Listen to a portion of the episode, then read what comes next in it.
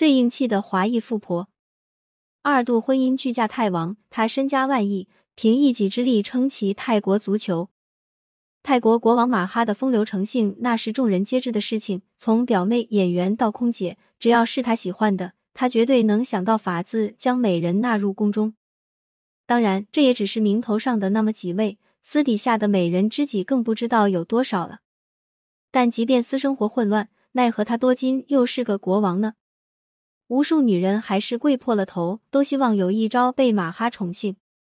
但唯独有那么一个女人，是马哈想的却得不到的女人。她被誉为亚洲金融第一美人的五轮盼。面对马哈相送的金银珠宝，她视若无睹；面对马哈的无尽示好，她素颜面圣，希望借此打消马哈那踏入后宫的念头。可即便如此，每次马哈见到五轮盼，依旧会痴迷的看着他。就连泰国媒体都会借此打趣道：“华裔富婆五轮盼是泰王马哈心目中的白月光，永远也得不到。”这就不禁让人好奇，这个女人到底有多大的魅力？零一，五伦盼的祖辈吴淼元出生在广东梅县的一个小村子里，家里贫困，饥一顿饿一顿。于是吴淼元十几岁就孤身到汕头打工。他先是来到码头当起了搬运工。干了一段时间，发现工作累也容易熬坏身体，收入也不成正比。他觉得体力换取的金钱毕竟有限，必须要另谋他法。一咬牙，吴淼元决定带着全部家当去泰国闯荡。他能吃苦，脑子也灵光。很快几年下来，吴淼元靠着木材生意赚到万贯家财。富起来后，他并没有忘记自己的根，回到梅州建学校、修路，大搞乡村建设。同时，他也在泰国建起了医院，钱有了，名声也有了。吴淼元被当时的泰国国王赐予泰国姓蓝三，在泰国也有了属于他们一个家族的地位。此后，吴淼元的子孙们开始把家族事业越做越大，只要赚钱的行业都会有他家族子弟的身影。到了第五代五轮盼这里，这个家已经是一个声名显赫的大家族了。含着金钥匙出生的五轮盼。从小接受的教育就跟普通人不一样，注重经商教育。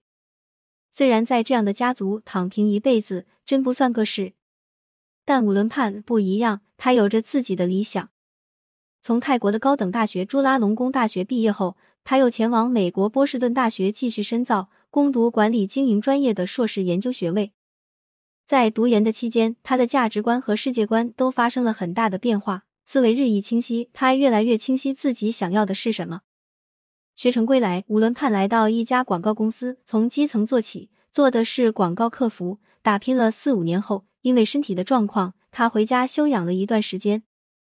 接着，吴伦盼跨界金融圈，到泰国金融证券投资公司任职，做了两年多的金融投资，积累了一定的人脉和资源后，他开始投身于自己喜欢的时尚圈。这是家族从未涉足的领域，他要在这里开拓属于他五轮盼的一片天地。零二，因为为人勤奋，加上家族的声誉，很快五轮盼就在时尚行业做出了成绩。他先是与法国公司开设了曼谷 Saint Honor 名牌代理进口公司，首先拿下爱马仕在泰国的唯一代理权。而后他又开设了属于自己的名牌代理进口公司。并扩展经营业务至多个国际顶级奢侈品牌，成为令人羡慕的奢侈品女王。因为拿下了大牌爱马仕的独家代理，很多泰国顶流明星名媛们都成了她的座上客，其中就包括泰王马哈的手上明珠斯蕊范小公主。斯蕊范小公主是泰王马哈的掌上明珠。从小在国外生活的她，思想开放，待人热情。虽然和五轮盼的年龄相差很大，但一点都不妨碍他总喜欢找五轮盼聊天，讨论关于时尚的一切话题。一来二去，两人成为了要好的朋友。有了公主这层关系，五轮盼与泰国王室的关系也近了一步。经常流连花丛的泰王马哈一抬眼便见到了他。面对如此得体大方、成熟有韵味的五轮盼，马哈的眼睛都快要看直了。为了多与五轮盼几面。之后，凡是由泰国王室举办的活动，必定能看到五轮盼的身影，因为每次他都是马哈的受邀嘉宾。马哈对五轮盼的着迷，连站在身旁的王后也察觉了出来。于是王后开始不经意的对武伦判示好，挽手热聊，亲切邀请他共用晚餐。在他眼里，武伦判很可能就是以后后宫最为受宠的女子。现在不拉拢，等何时？面对王后明显的套近乎，武伦判哭笑不得，只能委婉的说自己没有进后宫的想法，也不会参与皇室内斗。面对太王后来几次的直面追求，他也果断拒绝。他的这般硬气，不仅来源于他家族背景给他带来的底气，更来源于他自身对自己的自信。二零零零年，家族企业内部调整，三十四岁的武伦判正式进入家族企业。为了帮公司造势，他亲自上阵担任代言人。在广告行业从事过的他，也深知大众想要的是什么。他设计的海报非常简洁，只有一句话：“说话算话”，点出了保险业的重点承诺。此后，他一边在自家的公司里奋斗，一边还当过曼谷市的市长秘书。此时的他名声在外。零三，一直留意着他的马哈。先是给了他爵位封号，之后还为他颁发了泰王荣誉勋章。值得一提的是，上一个获得此勋章的女性还是贵妃施妮娜。记得张爱玲的那句话：“也许每一个男子全都有过这样的两个女人，至少两个。”娶了红玫瑰，久而久之，红的变成了墙上的一抹蚊子血，白的还是床前明月光；娶了白玫瑰，白的便是衣服上沾的一粒饭粘子。红的却是心口上一颗朱砂痣，武伦盼又怎么会不懂呢？何况这个男人是太王。令人万万没想到，那边拒绝了泰王的五伦判，转身嫁给了泰国的一位政要人员。对方对五伦判很体贴，也很温柔，会经常跟五伦判一同参加社会的公益活动。在他的关怀下，五伦判才真正活成了一个小公主。因为心态年轻，各方面也保养得当。即便和女儿站在一起，都会被误认为是姐妹两人。但可惜，这段美好的婚姻还是以和平分手告终。回忆起前夫武伦判这般说道：“他为人很好，是孩子敬重的父亲。离婚十年后，他遇到了自己的现任丈夫，一位泰国上将纳勒萨瓦达南。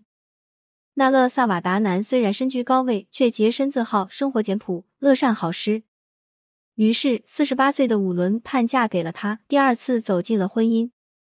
这次，她依旧没有选错，在丈夫的支持下，她很好的兼顾了家庭与事业。前阵子，武伦盼还难得在社交平台上撒狗粮，发布了一张与丈夫亲密合影。虽然武伦盼已经五十六岁了，但看上去却十分年轻，一颦一笑尽显年轻态。她这样的状态，真的比苏提达王后要好太多了。苏提达虽贵为王后，膝下无子，没有子嗣当靠山，只能万般顺从太王马哈，以此稳住自己的地位。再加上马哈本就花心，要处理女人之间争宠的事，也是费尽心思。这么一对比，武伦判的拒绝入宫，真的是个聪明的选择。有钱有爱有事业，最重要还有自由，这小日子难道过得不比当个王妃强？零四。乌伦判在泰国早已经是个大名人，但他在国际上出圈还要追溯到二零一九年的世界杯。那时候，二零一九年世界杯，泰国女足零比四落后瑞典女足。